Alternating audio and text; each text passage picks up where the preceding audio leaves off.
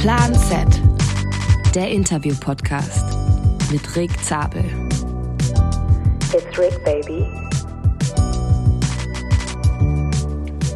Herzlich willkommen zu einer ganz, ganz besonderen Folge Plan Z, denn ich sitze hier im Wohnzimmer von Heinz Stück. Im Arbeitszimmer, ich korrigiere So. direkt. Im Arbeitszimmer von Heinz.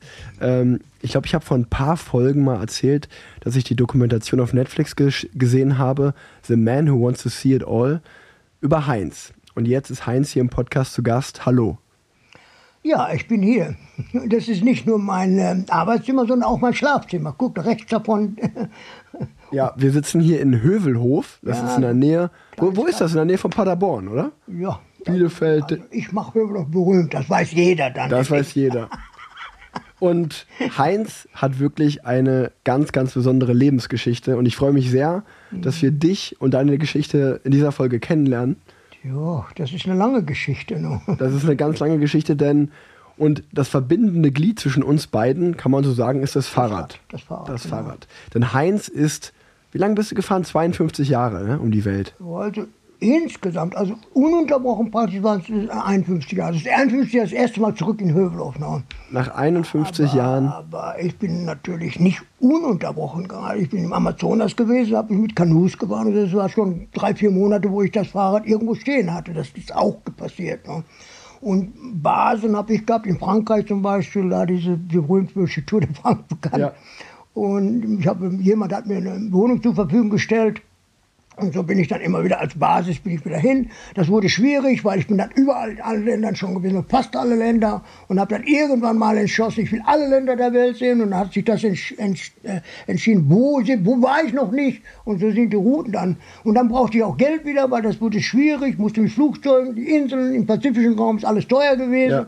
Und ich, ich habe dann auch irgendwann mal wohlbetuchte Menschen kennengelernt, die dann sagten, also, wo willst du nächst, nächstes hin?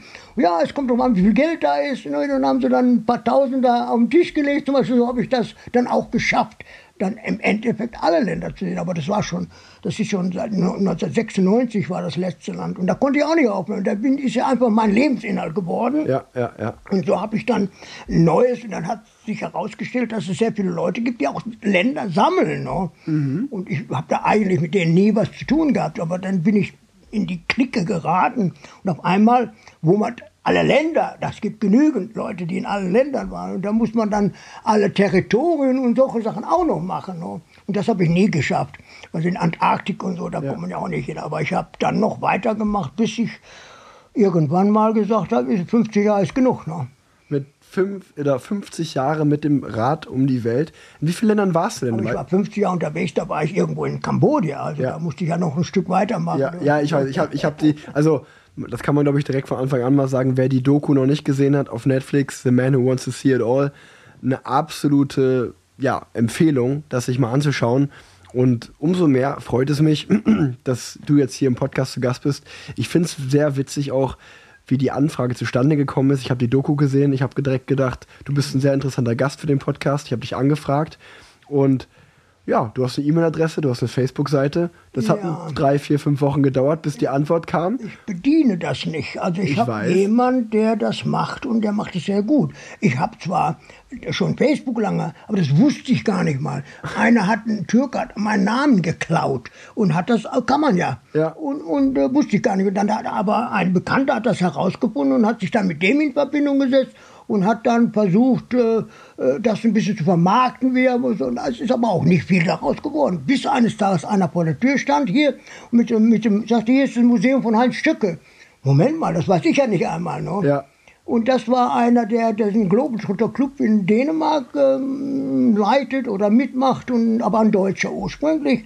Und äh, der hat sich dann erwiesen als sehr, sehr tüchtig und hat dann gesagt, okay, ich mache da eine Administration für das Facebook. Go, go ahead. Und, und daraus ist dann erstmal das Facebook, das er regelmäßig bedient. Und dann äh, später, also der, der Film ist ja noch eine andere Sache. Ja. Aber die den Film gesehen haben, die googeln dann. Ja. Und die finden dann, dass ich auch auf Facebook bin und dass ich dann ein Buch habe zum Beispiel. Und, und, und das ist dann plötzlich explodiert, die ganze Sache. Und auf einmal kommen Leute wie äh, wie, äh, wie, Wie ich jetzt Stab, heute. ne? Jetzt, jetzt sitze ich auf einmal bei dir hier im Arbeitszimmer. Und es war auf jeden Fall, das wollte ich nämlich erzählen, das fand ich sehr witzig, weil dann der, ich die E-Mail eine Antwort bekommen habe und gesagt habe, ja, Heinz hat Lust, ruf den mal auf seinem Festnetz an.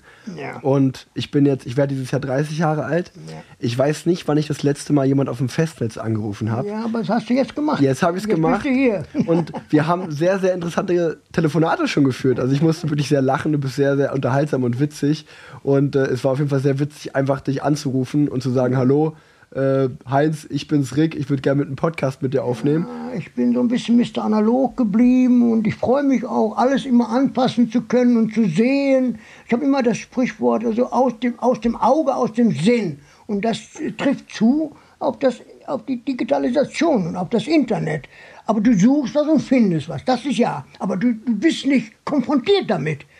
Außer, Ja, ja. außer du wirst darauf äh, gezeigt. Ne? Und und dann kriegst du natürlich alle Informationen heute. Es gibt unglaublich, also wir, wir suchen, wir haben jetzt die, diese, den Namen für diese, diese äh, Meeresengen da bei Kaliningrad und nach Klaipeda hin. Und ich wusste nicht mehr den Namen. Ne? Und das ist dann eigentlich die, die eine Näherung heißt. Das haben wir jetzt, also hat er einfach mal geguckt auf sein Smartphone und auf einmal hat er eine Antwort dafür gehabt. Das ist das, das ist das Digitale, das Gute heutzutage. Aber wir sind eigentlich schon perfekt beim Thema, weil bevor wir richtig anfangen und ich dich mit meinen Fragen löcher, die ich zu dir und deiner Person habe und deiner Reise, wir haben in dem Podcast immer, damit die Leute, die hier zuhören, damit die uns äh, oder dich vor allen Dingen jetzt besser kennenlernen, machen wir so eine kleine Schnellfragerunde, Ja. wo man dich einfach ein bisschen kennenlernt. Das sind einfach entweder oder Fragen, wo du einfach ganz einfach antworten kannst. Ähm, Heinz, wie alt bist du? Zu alt. Zu alt. Was, was würdest du sagen, machst du beruflich oder hast du beruflich gemacht? Abenteurer. Hm, Ich, Im Moment ist mein, die, meine, meine Weltreise oder Globetrot ist mein, meine, mein Lebensinhalt geworden. Ja. Und das ist jetzt Aufarbeitung, ist immer noch, das, der Lebensinhalt ist immer noch meine Reise, die Weltreise. Da bin ich aber reingerutscht, das ist von Anfang an nicht geplant. Also das ist dann die, die, äh, das Ergebnis des Reisens ist dann das, äh, die äh, Erfüllung gewesen in meinem Leben. Und das ist dann das Wichtigste in meinem Leben und das bleibt auch das. Ja. Bis zu meinem Tode werde ich mit der Sache äh, zu tun haben. Ne? Wo ist dein Zuhause? Wo wir jetzt gerade sind? In der Hövelhof Ja, also, oder die Welt? Komischerweise habe ich manchmal diese Frage gehabt, also, wenn ich das zweite Mal an der gleichen Stelle geschlafen habe, dann war es zu Hause. Das erste Mal hat man das ja nicht gewusst. Und dann sind wir in mein Hotel, äh, ich gehe nach Hause. Wenn ich das zweite, wenn ich Leute getroffen habe, ich muss nach Hause. Wo muss ich nach Hause? Ins Hotel. Aber es kann natürlich sein, dass ich in den großen Städten, da musste ich mich ein bisschen vermarkten, da war ich dann zwei, drei Wochen in den großen Städten und da war ich dann entweder bei Leuten, man, da gibt es äh, drei große Plätze auf der Welt, wo es mehr oder weniger mein Zuhause war. Einmal bei einer Familie in London, im Wimbledon Park, wo ich immer wieder wieder zurück war. Äh, Ich war so mal da, als ein Sohn geboren wurde, da haben sie meinen, ich bin Pate geworden zum Beispiel Ach, cool. dem Sohn. Dann das andere war in Hongkong, meine große Drehscheibe für ganz Asien bin ich über zwölf Jahre insgesamt immer wieder zurück nach Hongkong, nach China, neues Visum, zwei Jahre China, zwei Jahre Indien, ein Jahr in Japan und hin und her. Das waren insgesamt zwölf Jahre oder so von immer von der Drehscheibe von Hongkong aus. Leute kennengelernt, ein Fahrradgeschäft, Mr. Lee. Und, äh, und der war auch mein großer Sponsor. Und dann waren zufälligerweise, die sind aus China, aus, aus äh, Kommunist-China geflohen und sind reich geworden in China, in, äh, in Hongkong. Ja. Und einer hat einen Fahrradladen gehabt. Und ich habe dann in dem Fahrradladen im Lagerraum mit Cannondales und all diese teuren Autos, äh, teuren Fahrräder, die hatte, habe ich da oben geschlafen. Und immer wieder zurück von China, wieder bei ihm. So war es ein anderer, äh, sagt man, ein, eine Basis geworden. ja. Und die andere war London. Und dadurch, dass ich bei einer Agentur meine Fotos und meine Geschichte unterbringen konnte und immer wieder mal zu dieser Agentur musste, äh, Pangspuna Pictures, äh, die dann bis 2002, da sind sie pleite gegangen durch die Digitalisation, die haben nicht mitgemacht und so, wie das so üblich ist. Ne? Aber meine Bilder waren da. Ich habe bis zu 36.000 Bilder in der Agentur gehabt und war sehr wichtig waren die für mich, weil ich immer wieder mal irgendwo landete und kein Geld mehr hatte. Und dann rief ich an, Mike, yeah, I know. You want money, I know. the usual amount, okay. 1000 Pounds. Und dann Barclay Bank und eine Woche später war das Geld da. Und so konnte ich dann wieder drei, vier Monate damit weiterfahren. Das war eine sehr gute Sache, aber irgendwann sind die pleite gegangen. Und zuerst habe ich das die Ende der 70er Jahre bekommen. Ne? So waren das so drei wichtige Punkte. Und die letzten Jahre waren in Frankreich. Ja. Da hat mir jemand, die, die Frau, die Tochter von, von einer, einer Ophthalmologistin und einem Zahnarzt, äh, die Tochter, haben die eine Tochter gehabt und die ist mit dem Fahrrad um die Welt gefahren auch noch. Und die hat von mir in Chile gehört. Irgendwann äh, ja. hört man von einem auch, der ist, ach, du, was du gemacht hast, der ist, der ist einer, der ist immer unterwegs. Ne? Und so hat sie, äh, dann war sie wieder zurück in Frankreich und hat, ist dann geheiratet, hat einen Triathleten übrigens geheiratet, der einer der besten in Frankreich war. Und hat dann herausgefunden, dass ich zufälligerweise auch in Paris war. Ne? Und dann hat sie mich eingeladen und, äh, und auch, ja, dann hat sie komm zu mir nach Hause. Ich hab, wir, haben, äh, wir haben ein Zimmer da und so ist äh, diese, in Frankreich diese Familie, erstmal in Paris, in Malakoff, ein Teil von Paris, später in Gentilly und später dann auch in der Côte d'Azur, da wo sie dann, die sind umgezogen in die Côte d'Azur und bei denen äh, in Frankreich, in, in Paris selber, ist eine Wohnung, die man nicht vermieten wollte, die man aber auch nicht, äh, äh, nicht, nicht mehr bewohnte, weil die sind alle im Süden von Frankreich gezogen, in Luberon, wie es das alle heißt. Und dann äh, haben die mir diese Wohnung zur Verfügung gestellt. Und so sind die letzten zehn Jahre, ist das praktisch meine Basis in, äh, in Europa geworden. Und dann war da dann nur noch die, die, die letzten Punkte auf der Welt. Das waren mhm. Tickets um die Welt mit dem Flugzeug, mhm. auf Inseln im pazifischen Raum mhm. und so. Dann konnte man mit dem, für ein Jahr lang konnte man, äh, konnte man äh, auf vier oder fünf oder sechs Kontinenten anhalten. Mit 2.000 bis 3.000 Euro kostet so ein Ticket rund um die Welt, ein Jahr lang. Das habe ich dann mehrfach gehabt. Und das waren so die letzten Jahre. also du bist eigentlich Land, auf der ganzen Welt zu Hause, kann man sagen. Äh, also alle Länder sowieso und zusätzlich noch etwa 100 äh, Territorien, Associated States, äh, ja, ja, ja, Commonwealth und wie sie alle heißen, die nicht direkt zu dem Land gehören, mhm. sondern eine, eine, eine Eigenst nicht eigenständig, aber die ganzen Regionen. Autonom, wollen wir so sagen. Also ihr merkt schon, das wird die längste Schnellfragerunde der Welt. du hast sehr, sehr viel zu erzählen. Ähm ja, die, Geschwindigkeit ist nicht wichtig dabei gewesen. Ich habe das Fahrrad, das muss natürlich laufen. Ja. Wenn du stehen bleibst, fährst du um dabei. Ne? Aber ich habe das Fahrrad laufen lassen. Und ich konnte 20 Stunden in einem Stück fahren, weil ich mich nicht verausgabt habe. Mhm. Und bei Rennfahrrad ist das doch ganz was anderes. Ne? du bist doch total erschöpft nach, nach deiner Wettfahrt. Um, also, das stimmt, ja, ja, das stimmt. ich Fall. kann ewig weiterfahren, ist kein Problem. Ne? Bei dir war der Weg das Ziel ja auch. Ja, Voll. und dann das Fahrrad war natürlich ein wunderbares Mittel. Also die Leute, jemand auf dem Fahrrad fährt, der kann kein böser Mensch sein.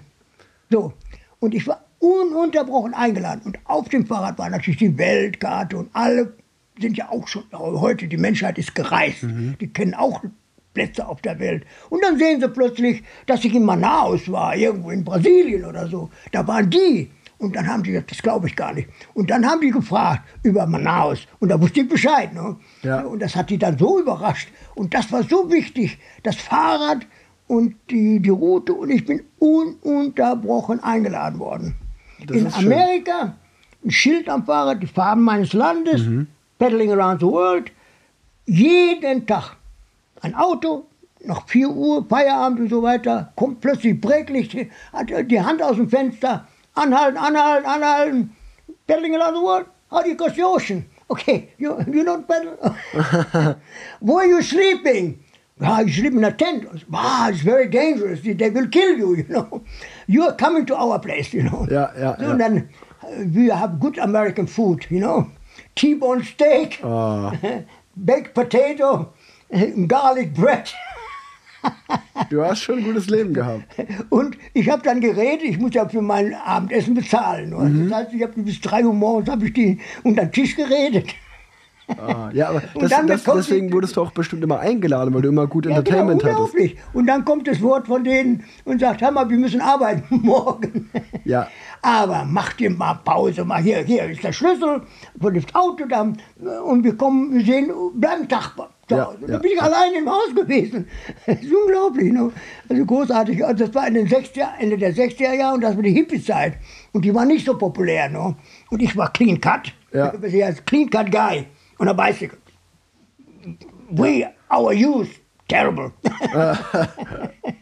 die Flower Children Time, Ja, ja, ja, Zeit. ja. Ne? Ja, das war, das war weit, weit vor meiner Zeit. Ja. Ähm, aber ich habe ich hab noch viele Fragen. Ähm, lass uns mal versuchen, diese Schnellfragerunde noch ein bisschen abzuarbeiten. Du hast es schon gesagt gerade, ich frage es trotzdem nochmal. Digital oder analog? Äh, Ich bin Mr. Analog. Du bist Mr. Analog. Sonnenaufgang oder Sonnenuntergang? Es ist Sonnenuntergang, nein, Sonnenaufgang, ah, natürlich, weil es ja die wunderbare Atmosphäre gibt zum Fotografieren. Ich bin auch Fotograf geworden. Guck mal. Ja. Ja. Ja, wir sitzen hier bei dir im Arbeitszimmer, ganz, ganz viele tolle Fotos. Süß oder herzhaft? Beides. Emotional oder rational? Das kommt auf die Situation an. Ich kann sehr böse werden. Aber normalerweise habe ich immer sehr gute, also ich, ich kann Menschen überzeugen und äh, kann über, äh, rüberbringen, dass, ich, dass sie mit mir äh, gute Erfahrungen machen, so wollen wir sagen. Politik sollte man lieber ne- nicht überreden und Religion nicht auch unbedingt, aber man darf es auch ruhig, aber man muss da ein bisschen aufpassen, dass man nicht irgendwo in eine Situation kommt, in einem Land, wo das empfindlich ist, also wo, Ja, eine, ja. wo eine, eine Regierung an der Macht ist und, oder eine, eine also sozialistische äh, Untergrund kämpft und wenn man plötzlich bei den Sozialisten landet, dann kann es gefährlich werden. Ja. Ist mir alles schon passiert. Ne? Ich glaube, lass uns da später noch drüber reden. Lieber Stadt oder lieber Land? Ja, also in meinen letzten 20 Jahren, 30 Jahren lieber Land, weil ich gerne dann große Strecken alleine gefahren bin, auch gezeltet habe, selber gekocht habe, Zeit gehabt für mich selber auch und stundenlang Radio gehört im, im Zelt. Also Land im letzten Drittel und Stadt im ersten Drittel oder zwei, zwei Drittel im Anfang, weil ich mich vermarkten musste. Und das kann ich nur in der Stadt. Und da kamen Zeitungen, in, in Südamerika waren deutsche Clubs überall, deutsche Schule, deutscher Club, Fußball gespielt mit denen, ich war sofort bei denen und ich wurde herumgereicht. In Deutsche gibt es überall in Südamerika oder aber anderswo. In Afrika sind es die Entwicklungshelfer, sind es die Missionen, wo man, der Afrikaner kommt neben dir hergefahren, oh, your Landmann ist, your Landsmann ist, äh, Ja. lives here. Ihr Landsmann kennen wir Franz, Franzose, kann Amerikaner, kann sein Japaner, sind alles Landsmänner. Ne? Ja. Und der bringt dich dann dahin und dann merkst du plötzlich, dass der, äh, wie sagt man, äh, Entwicklungshelfer ist und der hat so viel Ärger mit der Einheimischen, mit dem, weil es so schwierig ist in Afrika. Und die, ganze, Ja. und die sind da, um, um irgendwie was zu leisten. Ne? Und das Leistungsprinzip ist etwas anders in Afrika. Und deswegen sind sie so froh, wenn irgendeiner kommt. Und da habe ich dann äh, in Afrika, war das immer wieder in Missionen oder in, bei, bei Entwicklungshelfern oder aber bei also GTZ-Leuten, also die Ge- Gemeinschaft für technische Sachen, das sind die haben, die haben gearbeitet für viel Geld. Und die haben, da habe ich neue Ausrüstung gekriegt, die haben mich unterstützt. Also das war Afrika. Ich war sieben Jahre in Afrika insgesamt. Ne? Ey, du hast so viel zu erzählen, das ist wirklich, wirklich der Wahnsinn. Also das ist jetzt geteilt. Ja. Also ein, im Anfang eher, äh, eher Stadt und die, die Mainstream nennt man das in einem Land. Und nicht die Radwege und nicht die Natur. Natur habe ich genug, genügt Ja. sowieso, immer. Ja. Wenn ich, mal, ich meine, ich kann ja nicht immer bei, ich bin da, irgendwann kommt die Nacht und dann muss ich irgendwo, irgendwo zelten auch. Also das ist, und später eher mehr in, im, im Land und in der Natur, weil die- die Städte dann so hektisch waren und so. Aber ich bin natürlich auch in den Städten immer wieder gewesen. Lieber Bier oder lieber Wein? Also bei Wein, Rotwein, kriege ich einen roten Kopf. Jetzt gerade trinkst du Guinness, von daher lieber Ja, Bier. aber Guinness is good for you. Guinness is good for you. Das ist, Oh, das ist aber, my Guinness, my goodness. ja, das ist der Spruch dazu, das stimmt. Nein, das ist aber, aber es gibt ja nicht überall. Ja. Und hier im Moment ist, ist meine finanzielle Situation nicht so schlecht. Da kann ich mir ein Guinness erlauben. Sehr gut. Denn so normalerweise ist Guinness doppelt so teuer wie, Ja. wie anderes Bier. Ne? Aber sonst habe ich gerne äh, äh, Lager, Jever zum Beispiel, das ist Mhm. äh, eher bitter. Aber nicht immer das Gleiche. irgendwann kommt der Moment, wo ich gerne mal ein anderes Bier trinke. Ne? Oder zum Beispiel ein weißes. Das trinke ich auch gerne. Ist viel, ist mehr Hefe oder sowas. Aber ich bin natürlich, also die Deutschen sind Biertrinker, ne? ist, ist keine Weintrinker. In Frankreich würde das anders sein. Ne? Kaffee oder Tee? Ja, also Kaffee ist 80 Prozent Kaffee. Aber irgendwann bist du leid. Und dann machst du eine Periode, wo dann nur noch Tee getrunken wird. Ne? Und das kann, äh, äh, ich habe damals diese, äh, wie heißt diese Firma, äh, Twining. Mhm. Ähm, mit, mit Aroma drin. Das habe ich sehr gern getrunken, aber schon weiß Gott wie lange nicht mehr. Und jetzt, wir haben so verschiedene Kaffeemaschinen hier hingestellt. Ne? Und da habe ich die, die automatische, da habe ich eine mit, mit Parts, Ja, da habe ja, ich eine ja. mit, mit Filter. Also, aber morgens als erstes Kaffee. Kaffee. Aber ich brauche nicht, die, die gucken mich an und sagen, aber das ist doch kalt. Ja, kalter, ka- kannst du nicht trinken, kalter Kaffee. Na, kalter Kaffee ist, doch, ist Kaffee ist Kaffee. Und Koffein will der Körper, ne? So, und dann so, aber da mm, müsste ich, muss ich sagen, dass ich eher bei Kaffee geblieben bin. Ne? Zwei kurze Fragen haben wir noch. Langschläfer oder Frühaufsteher? Ich bin ein Nichtschläfer. Ja, das, das ist sehr interessant. Ja, nein, weil ich habe schlafe so gut wie nicht. Ich, äh, tagsüber eben ist die Tür auf. Ich habe offene Tür, kommen immer Leute. Und Komm. Leute sind Nummer eins für mich. Ne? Dafür muss ich immer Zeit haben. Ja. Egal wie lange das dauert. Aber ich habe auch viel Arbeit. Ich meine, meine, meine Aufarbeitung, die Bilder, ich habe noch 100.000 Bilder, die noch digitalisiert werden wollen. Und ich mache dann Arbeit in der Nacht. Nach Mitternacht kommt keiner mehr. Und, oder wenn sie da sind, dann, äh, ich habe noch ein Gästezimmer hier, wo sie dann ins Bett gehen und dann fange ich an zu arbeiten. Und von Mitternacht bis um 5 Uhr morgens arbeite ich regelmäßig durch. Und dann von 5 Uhr stehe ich auf oder um 4 Uhr, und meistens gehe ich um 4 Uhr so langsam ins Bett, da ist das Bett hier.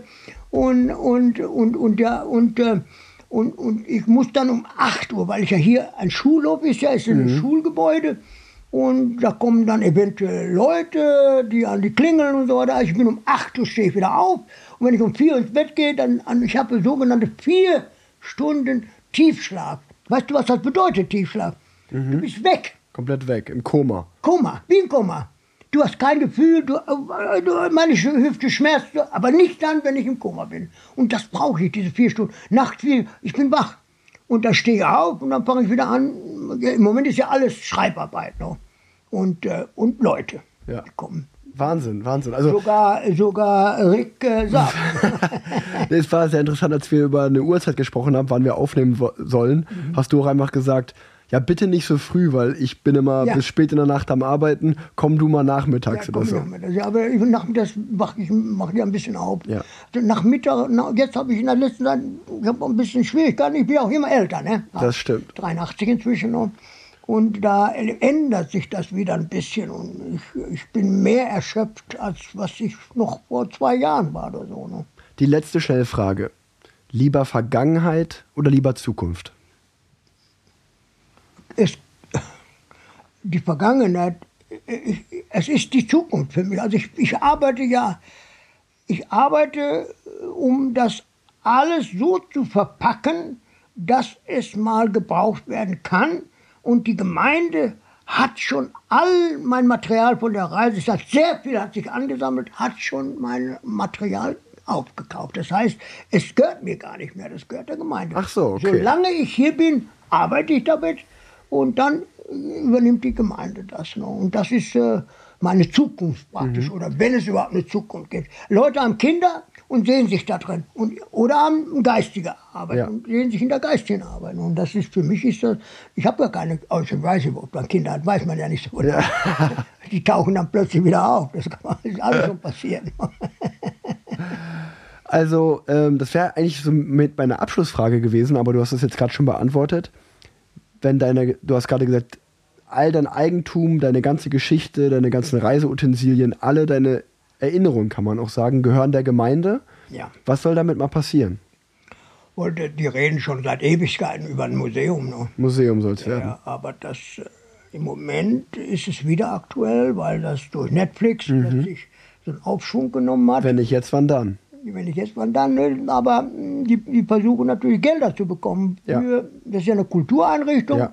Und äh, da dauert es ewig lange mit der Bürokratie äh, und die verlangen jetzt, äh, wollen, möchten ein großes, weil hier der Europaradweg durchgeht und der Emsradweg hier anfängt und sie wollen sich, und ich soll ein bisschen Leute anziehen Ja. hierhin und Müsst ihr mal stoppen, einen Tag hier Zeit bleiben. Den Anfang ma- und auch Unterkunft und so Ja. Hotels und so und so haben sie sich das vorgestellt. Aber äh, der, der, die Immobilie, das ist noch nicht klar. Ja, das ist ja auch Äh, schwierig. Der ja. Boden müsste eigentlich möglich sein, denn die Gemeinde hat ziemlich viel Boden hier. Ne? Mhm. Aber dann, die, die, man redet jetzt von über einer Million. Das ist Oh. viel Geld. Ne? Das stimmt. Ja, weil dann so kommt noch ein anderer Verein, der auch noch eventuell einziehen möchte, so ein Helden eingetragener Verein, die da so komplizierte Jugendliche äh, unterrichten, also Kurse machen, Waldkurse, und die brauchen auch einen Platz. Und sie haben so eine Wildnisschule, wie sie das nennen. Aber sie möchten, und sie haben inzwischen 100 Leute beschäftigt, ne? und kriegen das Geld von, vom Staat. Die haben natürlich ihre Titel und, äh, und die möchten das zusammen machen. Und das ist im Moment in der Mache. Ne? Also mir ist es recht, dass das nicht passiert, weil ich brauche meine Umgebung hier. Du brauchst eine Umgebung. Aber ich wünsche mir natürlich schon auch, dass so eine besondere Geschichte wie deine, die ist es ja wert, gezeigt zu werden. Und ein Museum wird da schon auch gut passen. Werbung.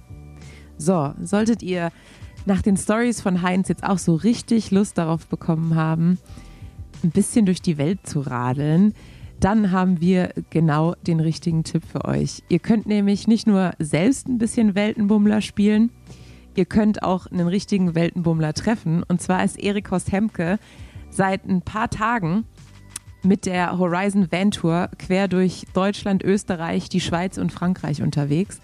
Hat ein paar Zwischenstopps eingeplant für Radausfahrten, um Leute zu treffen. Wir packen euch alle Infos dazu in die Show Notes. Schaut, ob ihr eine Stadt in eurer Nähe findet, wo er auch einen Zwischenstopp einlegt. Ähm, ja, trefft ihn, lasst euch seine Geschichten erzählen. Wenn ihr nicht wisst, wer Erik ist, dürft ihr gerne in die Folge von ähm, ja, ihm und mir reinhören, wo er uns ein bisschen was erzählt über seine Erfahrungen, äh, als er die Grand Tours äh, mit Transfers mit dem Fahrrad alleine gefahren ist. Oder ihr geht einfach direkt zur Tour und lasst euch äh, eins zu eins live von ihm erzählen. Trefft dabei noch ein paar andere Leute, die auch ein bisschen Lust auf Weltenbummeln und Radfahren haben. Wir wünschen euch auf jeden Fall viel Spaß. Ich glaube, Erik freut sich über jeden, der vorbeischaut. Äh, außerdem packen wir euch noch einen Rabattcode von Ryzen in die Show Notes, damit ihr euch äh, entsprechend ausstatten könnt, falls vielleicht noch was fehlt für die große Tour. Vielleicht sucht ihr euch ja auch eine Stadt raus, die ein bisschen weiter weg ist und ihr verbringt einfach ein paar mehr Tage auf dem Fahrrad. Ich hoffe zwar nicht, dass ihr eine Regenjacke braucht, aber besser haben als brauchen. Von dem her alle Infos in den Show Notes und der Rabattcode äh, ja, kommt auch rein. Ansonsten bleibt mir noch zu sagen, viel Spaß dabei und äh, sagt Erik liebe Grüße von uns. für die Fahrrad. Oh, das Fahrrad ist ja, also hat sich ja äh, entwickelt, die, die Fahrradindustrie. Ja. Und ich meine, zwar die Hälfte hat jetzt äh, mit, mit Batterie und das ist eine, eine Schande. Findest du? Magst du keine E-Bikes?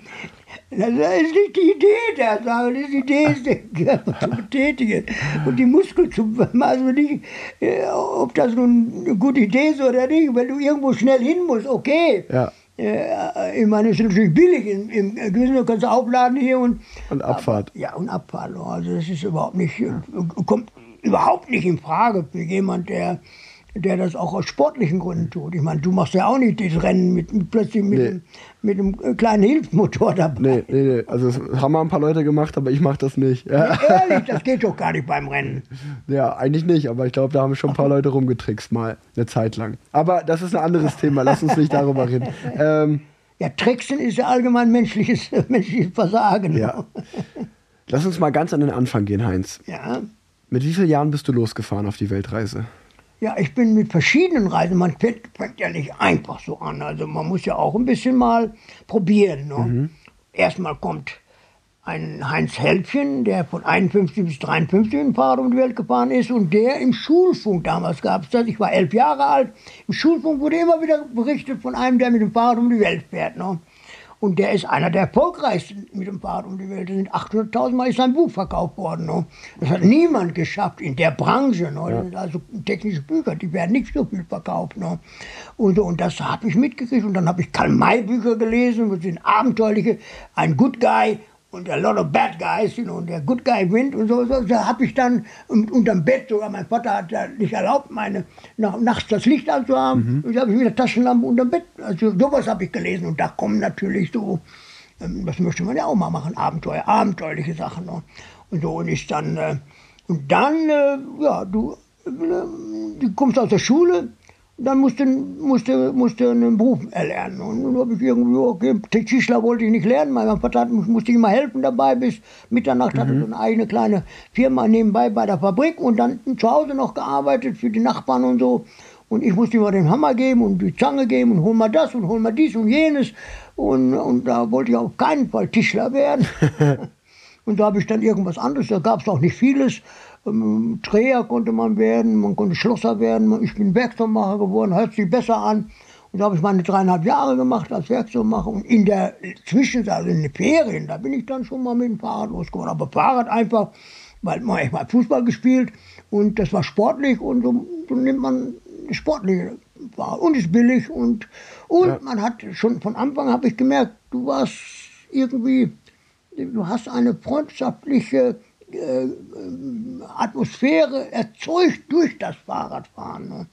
So, und das waren die ersten Jahre in den Ferien. Und dann war meine Lehre zu Ende und dann habe ich gesagt, jetzt fahre ich mal eine größere Tour. Leute, die mit mir mitfuhren vorher, die haben sind nie mehr mit mir mitgefahren, weil ich wahrscheinlich zu, zu aggressiv oder zu, zu, äh, zu demanding war oder Ja. sowas. Und nachher wollte auch keiner mehr mit mir mitfahren. Dann bin ich alleine gefahren. Dann bin ich ums Mittelmeer, viereinhalb Monate ums Mittelmeer gefahren. Ungefähr 11.000 oder 12.000 Kilometer. Ne? Und das war so die erste Fahrt. Dann habe ich gearbeitet in meinem Beruf ein bisschen. Und dann kam die Möglichkeit, dass ich äh, nochmal, also gut, dann mache ich eine größere Tour. Bin ich Richtung Indien gefahren, wollte eigentlich nach Südafrika, kein, keine, keine Schiffsmöglichkeiten von, von Sri Lanka aus. Und, und dann habe ich einen Norweger gefunden, der mich angestellt hat auf dem, auf dem Boot und habe dann äh, als, äh, als Deckboy habe ich dann gearbeitet und wir sind nach Nordvietnam gefahren und haben Bananen von dort aus nach Russland gebracht. Und ich habe es geschafft, in Russland das Boot zu verlassen und bin dann sogar durch Russland gekommen, nicht viel mit dem Rad, weil ich nie, nie fahren durfte. dort. Ja, ja, ja. Und mich haben sie dann irgendwann, wer hat dir die Genehmigung gegeben? Das, ja, irgendeiner hat mir eine Genehmigung gegeben in, in Vladivostok, Ja. von, der, von, äh, von Sibirien aus. Und da haben die nur so Augen gemacht. Haben mich dann, irgendwann bin ich bei, bei Interest gelandet und dann haben sie, aber sie waren ja nicht, ich war ja nicht irgendwie Spion oder sowas. Ja, ich habe meine, okay, mit dem Fahrrad. Und dann haben sie mich natürlich rausgeschmissen. Und das war das 1961.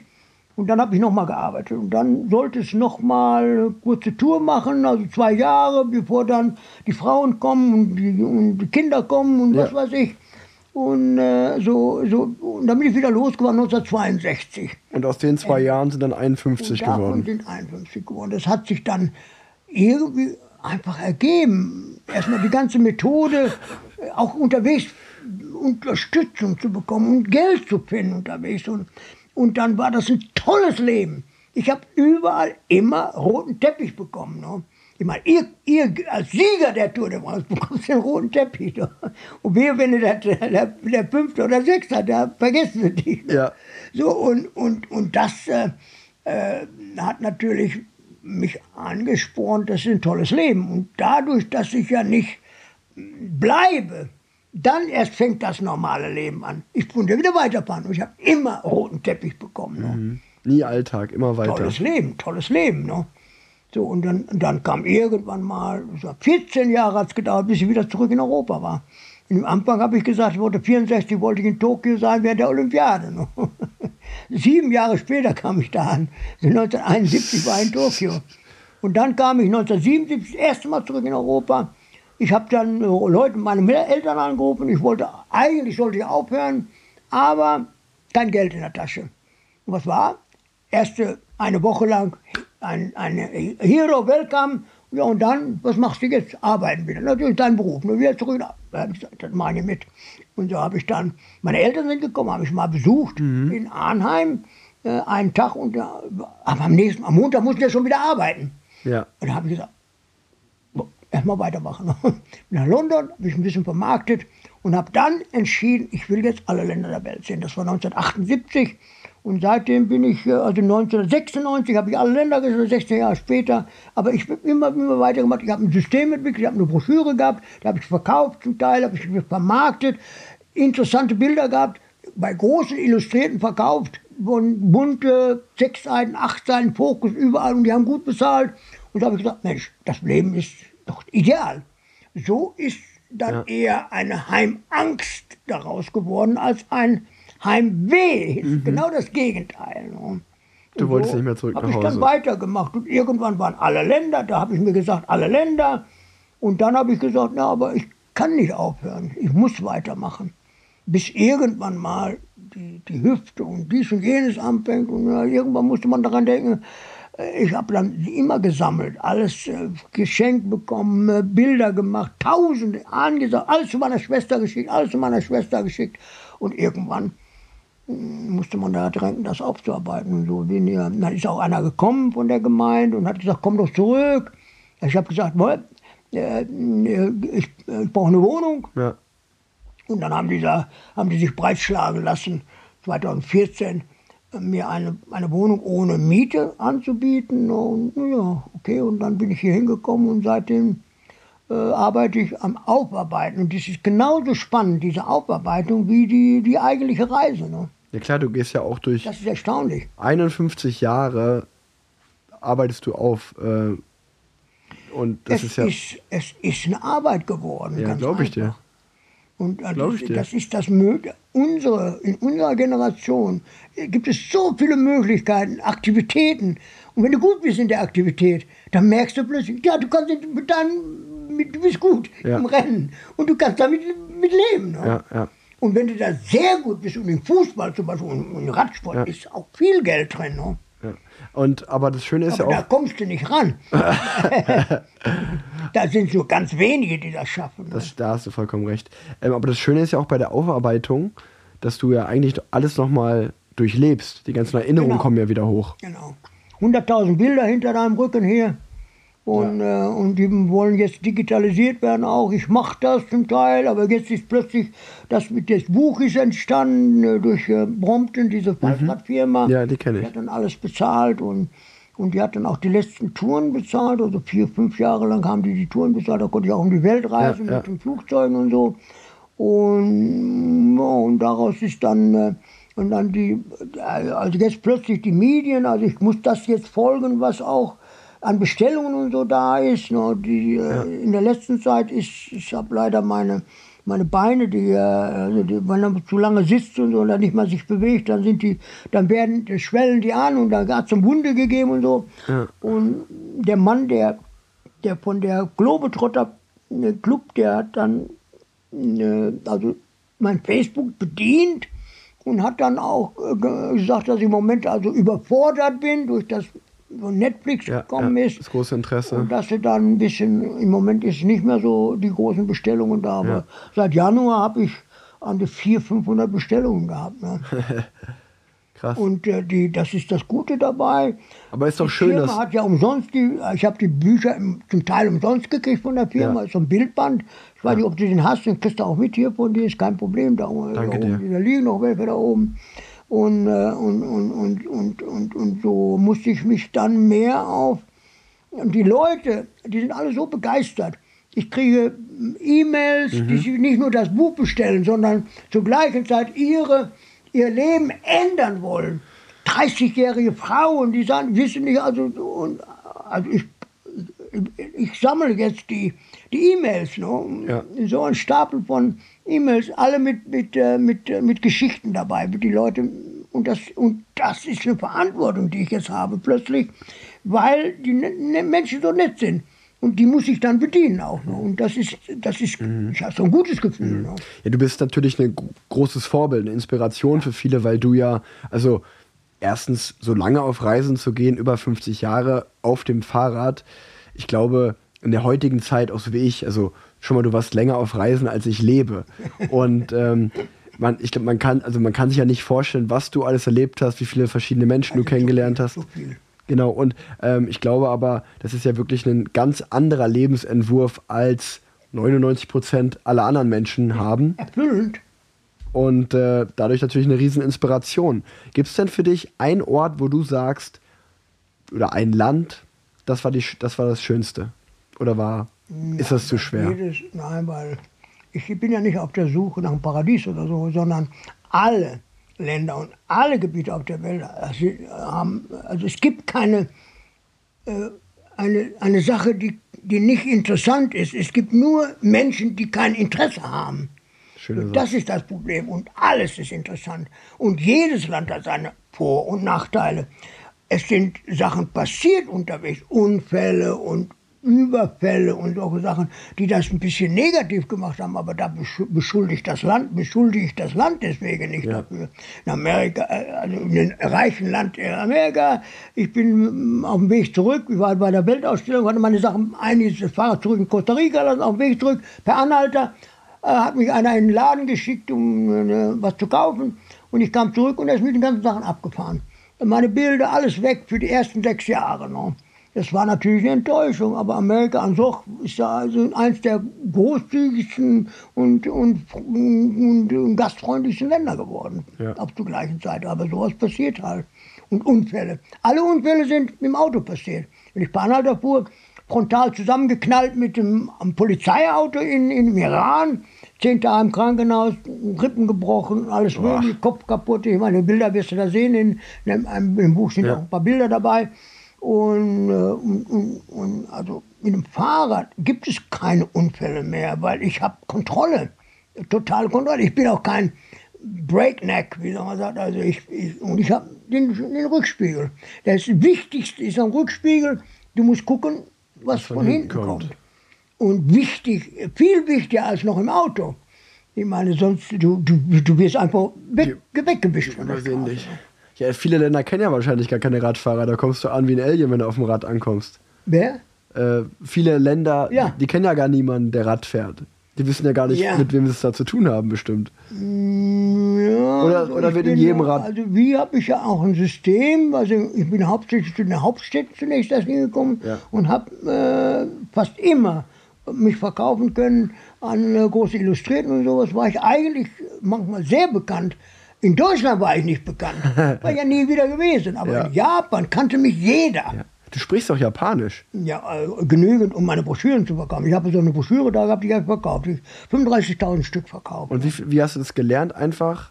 Ja, das, das, das, was du brauchtest für die kurze äh, äh, Unterhaltung, die die Fahrt betraf, mein Fahrrad betraf, meine Broschüre betraf, das war genug. Und das, die Sprache selber ist leicht. Es ist immer nur, guck mal, Yokohama, Tokio, Osaka. Ist doch leicht. Das stimmt, ja. Äh, du so- Vowel, Konsonant, Vowel, Konsonant, Vowel, Konsonant. Ist leicht. Schwierig ist die Sprache, weil die Gesellschaft untereinander unterschiedliche Niveaus hat, wo da das Kind zur Mutter spricht anders, als die Mutter zum Vater spricht, als der Lehrer zum Schüler spricht. Da gibt es die Wurzeln der, der Verben sind unterschiedliche Wurzeln und das ist das Schwierige dabei und, und, diese, und auch die ganze Mentalität, das ist sehr schwierig zu verstehen in Japan. Diese Missverständnisse andauernd. und die, äh, die meisten wollen ja ein bisschen Englisch sprechen, aber Ja. ist katastrophal, das Englisch, das die können da noch. Wie, viel, Aber inzwischen ist es auch schon besser geworden. wie viele Sprachen sprichst du? Ja, ich spreche nicht so viele Sprachen. Ich spreche die, die wichtigste ist Englisch, Spanisch, Französisch, also in der Reihenfolge. Englisch mm, ist ich immer, all- alle meine Sachen, alles in Englisch gemacht. ja, ja. Bilder, Notizen, alles in Englisch. Ne? Aber nicht die das hast, Tagebücher. und das hast du alles einfach so auf der Reise, hast du dir selber die Sprachen beigebracht. Respekt. Ja, da gibt es ein System, man muss, sich, man muss das in rein hämmern ins Gehirn. Ne? Und zwar wiederholen, wiederholen, wiederholen. Ich habe äh, 20 Wörter, ich, beim Fahrradfahren habe ich so eine Karte, Stechkarten gehabt, habe die 20 Wörter drauf, abends habe ich die alle auswendig gekonnt. Und wenn du da mal 500, 600 Wörter gelernt, dann fängst du an, mit ein bisschen Grammatik zu lernen. Und auf einmal, und ich habe Radio, ununterbrochen Radio angehabt unterwegs. Und dann habe ich dann natürlich die, den, den Gesang der Sprache gelernt. Aber natürlich die Kolonialsprachen, das heißt also ähm, die großen Sprachen. Also ich habe da nicht mich dann so konzentriert auf, auf die kleinen Sprachen. Also in Indien ist es auch gar nicht nötig. Die, die, die durch die Kolonialzeit, ist, also da, jeder gebildete Inder spricht zwar komisches Englisch, aber spricht Englisch noch. Ja. Und in der ganzen lateinischen Welt, ich komme mit Spanisch, komme ich in Brasilien zurecht, Ja, ja, ja, ja. sogar in Italien. Also es ist nicht so unterschiedlich. Mhm. Ne? Und ich habe mich auf Spanisch festgelegt, weil für mich war Spanisch die leichteste Sprache. Und die kann ich. Und jetzt immer wieder kommt noch an. Heute kommt wieder ein Anruf aus Spanien, weil es am 24. Sein, sein, der Tag, wo er mich anruft und wir reden dann eine Zeit lang Spanisch zusammen. Jemand aus, aus Valencia. Ne? Ach, Der ja, ruft so gegen 8 Uhr, er ruft er abends immer an. Am jeden 24. jeden Monat ruft er an noch. Und die sprechen Spanisch zusammen. Und ich habe eine spanische Familie vor kurzem hier gehabt. Das ist sehr nett. Die ganzen Kinder waren hier. Und äh, also ich bin genügend Spanisch am Sprechen auch. Und, und Englisch natürlich sowieso. Ne? wie viele Räder hast du gehabt während der Reise?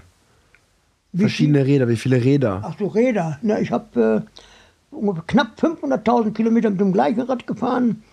Und, und zwar 500.000. 40 Jahre lang. Und dann erst fing es an, als ich mehr Flüge nehmen musste, um zu den Inseln und Ja. so zu kommen, weil ich ja nicht aufhören wollte und dann alles machen wollte und dann Wettbewerb mit den anderen, die alle Länder gesehen haben oder alle Ja, Länder, ja. alle Inseln. Ich habe halt schon 500 Inseln gesehen, aus, aber dass ich da muss ich ja Flugzeuge nehmen. ne? Mhm. Und da war das schwierig, mein altes Fahrrad, das war ja 25 Kilogramm schwer und dann noch das ganze Gepäck. Und dann kam dann plötzlich das Übergewicht. Ne? Du, ich war mal von, von, äh, von London aus nach, nach Hongkong, da sollte ich äh, 340 Pfund äh, für, nur für das Ge Übergepäck Ja. bezahlen. Das Ticket war billiger als das Übergepäck. Ne? Und, und so habe ich dann irgendwann mal gesagt, so geht es nicht weiter. Äh, wo ist denn das, das, das Telefon hier? Moment mal. Weiß ich nicht. Geh mal ran. Klingelt, ruft dich wieder dein spanischer Kumpel an. Hallo? Chris? Nicht das Telefon. Wir, brauch, wir, wir brauchen das Telefon. Weiß ich nicht. Der ist auf dem. Hör mal, guck mal, du kannst doch mal ein bisschen in der Nähe bleiben. Hier, oh. Du bist doch mein Butler. okay, never mind. Wo waren wir stehen geblieben?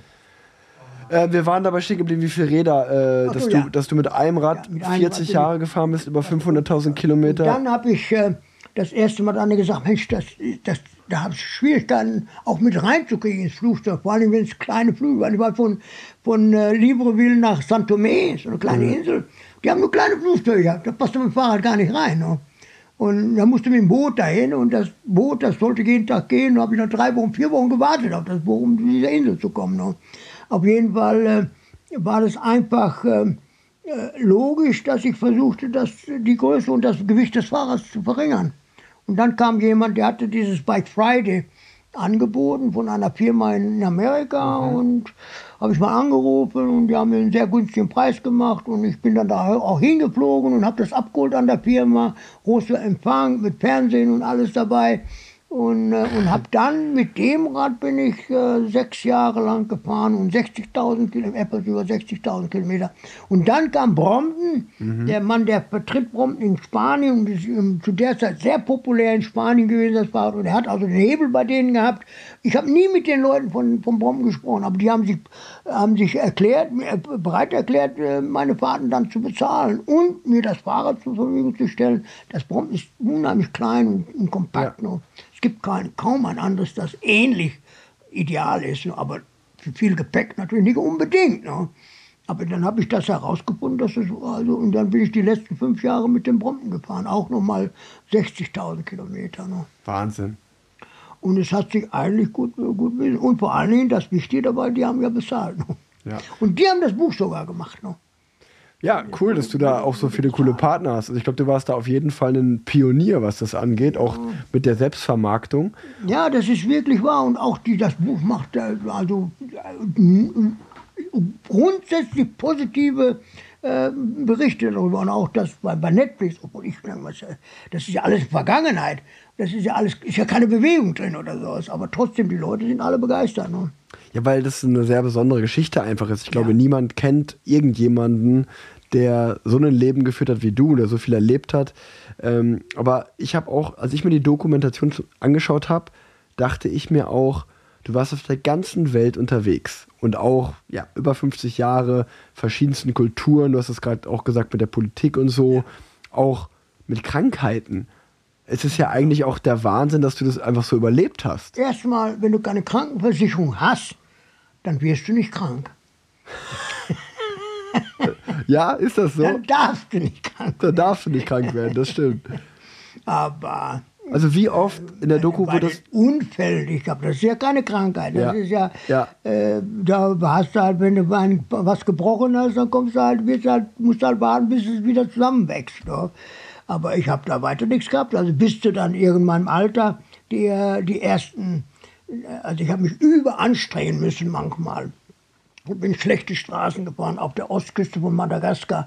Alle, alle paar hundert Meter, äh, Flüsse von den Bergen haben die Straße weggerissen. Die war gar nicht mehr erkennbar. Du musstest runter in das Tal, also ich stehe so fünf, sechs Meter tief und das Wasser da durch und, und dann irgendwann abpacken, aufpacken, abpacken, aufpacken. Und irgendwann habe ich gesagt, ja, das muss doch mit, zusammen mit dem Gepäck da durchgehen. Und dann runter ging es ja.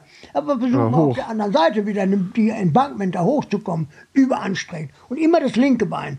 Nee, da, das, ich, ich kann das, das Fahrrad nicht auf der linken Seite, das kann ich gar nicht. Kann, ich, kann ich gar nicht fahren. Ich muss es auf der rechten Seite. Und das ist dann überanstrengend. Und da fing es an auf der linken Hüfte zunächst. Ne? Die, die haben Knochen aufeinander geschrieben. Und ja, ihr habt da rumgehumpelt ein bisschen. Und, und dann irgendwann ist ja, das Arthrose, weiß ich, ich weiß ja, wie das ist in im Alter. Und, und so ist es dann auch schließlich auf die, auf die rechte Hüfte gegangen. Und irgendwann habe ich gesagt, nee, dann geht's dann nicht mehr weiter. Ne? Aber da war ich ja da schon hier. Dann von Paris aus, wo ich hier umgezogen bin, da bin ich ja noch mit dem Fahrrad gekommen. Ne? Auch noch mit dem alten Fahrrad. Also das heißt, das, das Brompton, das war dann, also das alte Fahrrad war ja immer noch, wurde noch geschätzt und wenn ich, wenn ich zu Ausstellungen fuhr oder so, dann wollten die alle das alte Fahrrad sehen. Einmal bin ich in Deutschland, das erste Mal in Deutschland habe ich Leute besucht und die wollten alle nur das alte Fahrrad sehen. Und dann musste ich mit dem alten Fahrrad noch fahren. Und mitten im Winter mit 10 Grad unter Null zum Teil gezeltet. Ne? Boah. Und, äh, aber, aber Aber in der, in der Doku kommt es, glaube ich, vor, da wird gesagt, dass du fünf, sechs Mal fast gestorben wärst. Durch schwere Unfälle, auch durch Krankheiten. na, die Möglichkeit war Die Möglichkeit war da. Aber du bist einfach. Unfälle sowieso. Ne? Ja.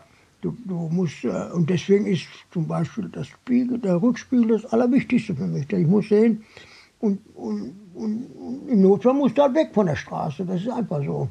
Du hast zwar Anrecht darauf, auf der Straße zu bleiben, aber wenn du tot bist, hast du auch kein Anrecht mehr auf die Straße.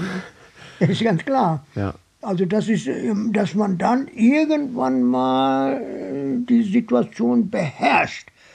Ganz kann man das nicht, äh, nicht, äh, auf, äh, nicht vermeiden, wollen wir mal so sagen. Ne? Du scheinst aber auch, als wenn das dich. Äh, du bist. ist Scheinst. der Inhalt meines Lebens geworden. Ich ist gar- du, du, scheinst aber, du scheinst ja niemand zu sein, der sich auch da Sorgen drüber macht oder für den das ein großes Problem ist. Du bist ein sehr positiver Typ, oder? Ja, ich habe da keine Existenzangst Ja. mehr. Ne? Das ist für mich nicht der Fall, weil ich habe verschiedene Methoden gehabt. Wenn es wenig Geld da war, dann wusste ich wieder, wie was anderes funktionierte. Und ich habe Freunde auf der ganzen Welt. Ich habe Adressbücher mit Tausenden von Adressen drin. Und ich meine, ich habe den allen versprochen, ich mal besuchen und mal anschreiben. Also zum Teil habe ich jetzt an die 100 Leute, mit denen regelmäßig noch in Kontakt bin und die auch jedes Mal, wenn, äh, wenn im Moment merken die, dass ich eigentlich ganz gut äh, durchkomme mit den Büchern und so, dass, dass diese, diese Hilfsaktionen aufhören. Aber da sind Hilfsaktionen dabei gewesen, wo, wo 4.000, 5.000 Euro zusammenkamen. Das ist schön. In kürzester Zeit. Da haben eine Tausender geschickt, dann eine Tausender geschickt. Alle Leute, die, äh, also wenn es sich um, um, was willst du jetzt machen? Wenn ich was machen möchte, was auch Geld kostet, dann ist Geld gekommen. Ne? Ist auf meinem Konto plötzlich, ich habe plötzlich dieses, das Geld gehabt, um auch diese, diese Flüge zu machen und alles. Ne? Also das war dann eine, eine, eine Versicherung, dass man es ist immer wieder zurückgreifen konnte auf, auf Leute, die wirklich meinen, mich äh, schätzen und mich unterstützen und, und äh, auch die, äh, also normalerweise haben die was dagegen, äh, irgendwelche Organisationen zu unterstützen oder Bettler auf der Straße zu unterstützen. Wenn es wert ist und wenn sie das entscheiden, dann geben sie großzügig. Ne? Mhm. Und ich habe einmal ist dann plötzlich von allen möglichen Ecken das Geld gekommen.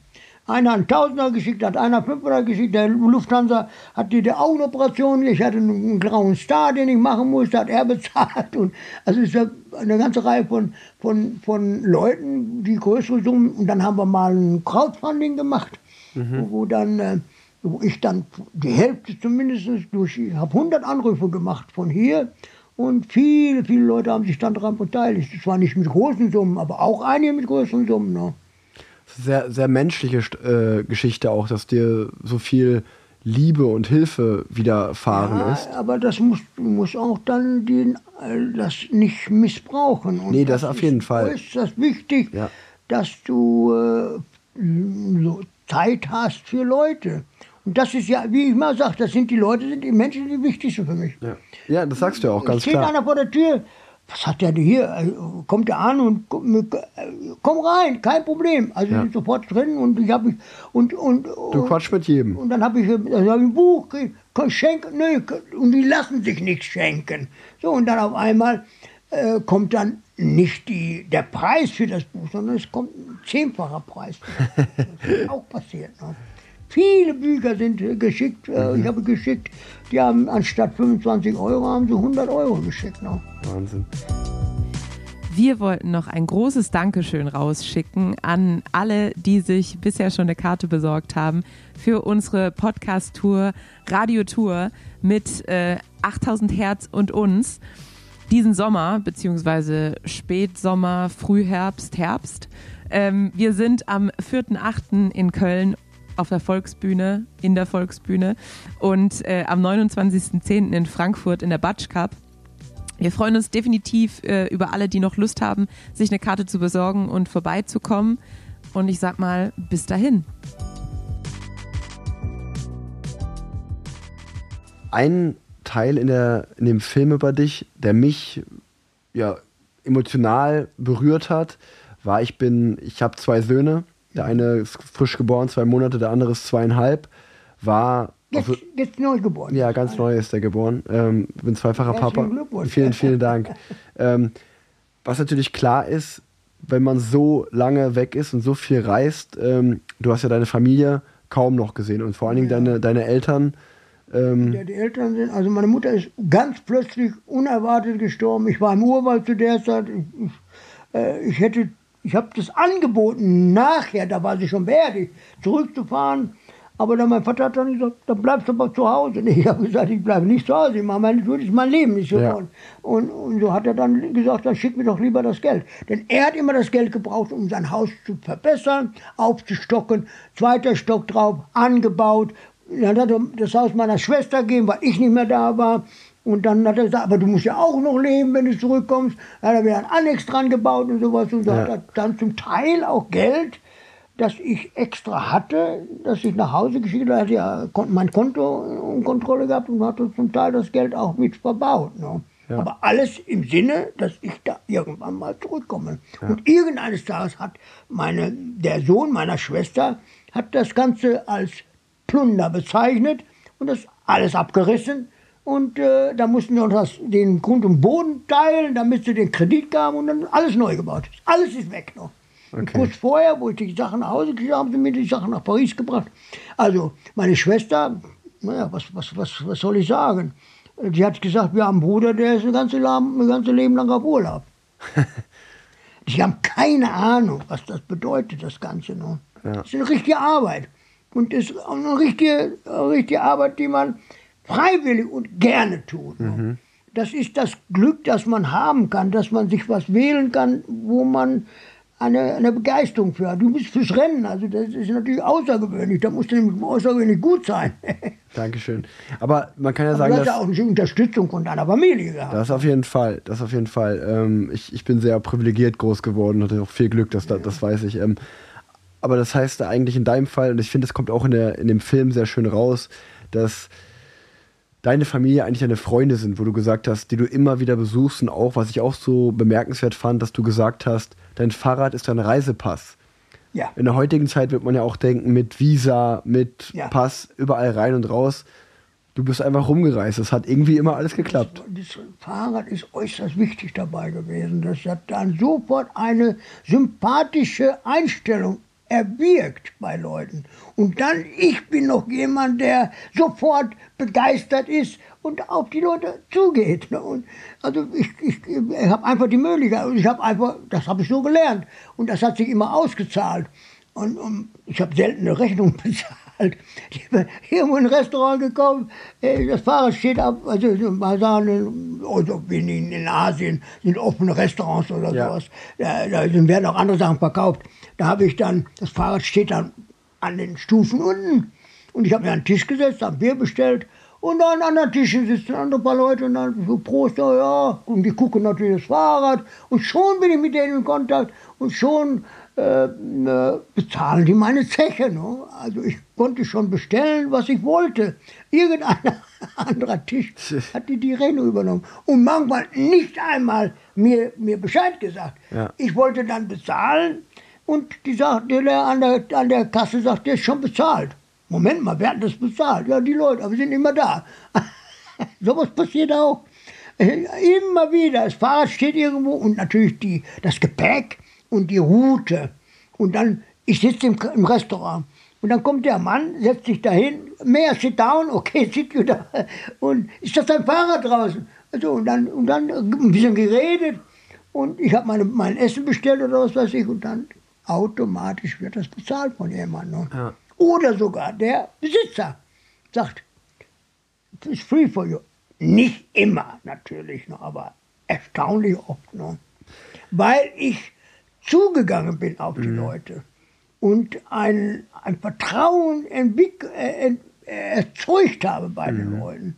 Und ich habe so viel Vertrauen bekommen von Leuten, weil die sagen so, okay, the guy on a bicycle cannot be a bad guy. Ja, ja du, du bist auch, also alleine die Fähigkeit, auf andere so zuzugehen, Ja, offen zu sein, das ist wahrscheinlich das Wichtigste. Ja. Das merkst du sofort. Ich habe das alles im Augenblick, auch wenn ich meine Broschüren verkauft habe, äh, da muss man immer aufpassen, dass man den, den einen nicht, äh, nicht na- negliert und den anderen äh, einfach noch nicht äh, Aufmerksamkeit. So, das kann man zu gleichen Zeit machen, nur um ihn dann so mal zu halten. Ja. Äh, und, und dass dann, dass du dann zum Beispiel dein Buch oder deine Broschüre an beide verkaufen kannst. Ja. Und das gibt es Kettenreaktionen. Und in einigen Ländern gibt es sowieso eine Kettenreaktion, weil die mithören. Und die, die sind, also in Lateinamerika habe ich zu viele Leute dabei gehabt. Das ist, ja, dann ist die Polizei gekommen und es konnte keiner mehr durch. Und die Straßen waren voll mit Leuten, also, äh, auf eine Staue und alle wollten gucken, was da los ist. Ne? Ja. Ich musste dann weg. Ne? so was gab es auch. Ne? Ach, ey. Ey, Heinz, ich glaube, ich könnte noch stundenlang zuhören. Ähm, du hast so viele tolle Geschichten. Ich würde mal sagen, ich glaube, es gab noch keine Podcast-Folge und das, wir haben schon über 160 Folgen hier rausgebracht, in der ich so wenig Redeanteil hatte, wo ich einfach nur Ich dir. lass dich nicht. Nee, ich höre dir auch einfach super gerne zu. Und ähm, ich werde dir auch weiter zuhören, weil langsam äh, würde ich jetzt das Mikro einfach mal ausmachen. Hast du hier auf, auf die Uhr geschaut? Die Folge, die Folge, ja, wir haben jetzt eine knappe Stunde, die Folge ist jetzt Ja, zu gut. Ende. Und ähm, aber ich bleibe ja noch hier. Äh, das Schöne ist für mich, ich kann noch weiter die Geschichten zuhören, weiter mir alles angucken.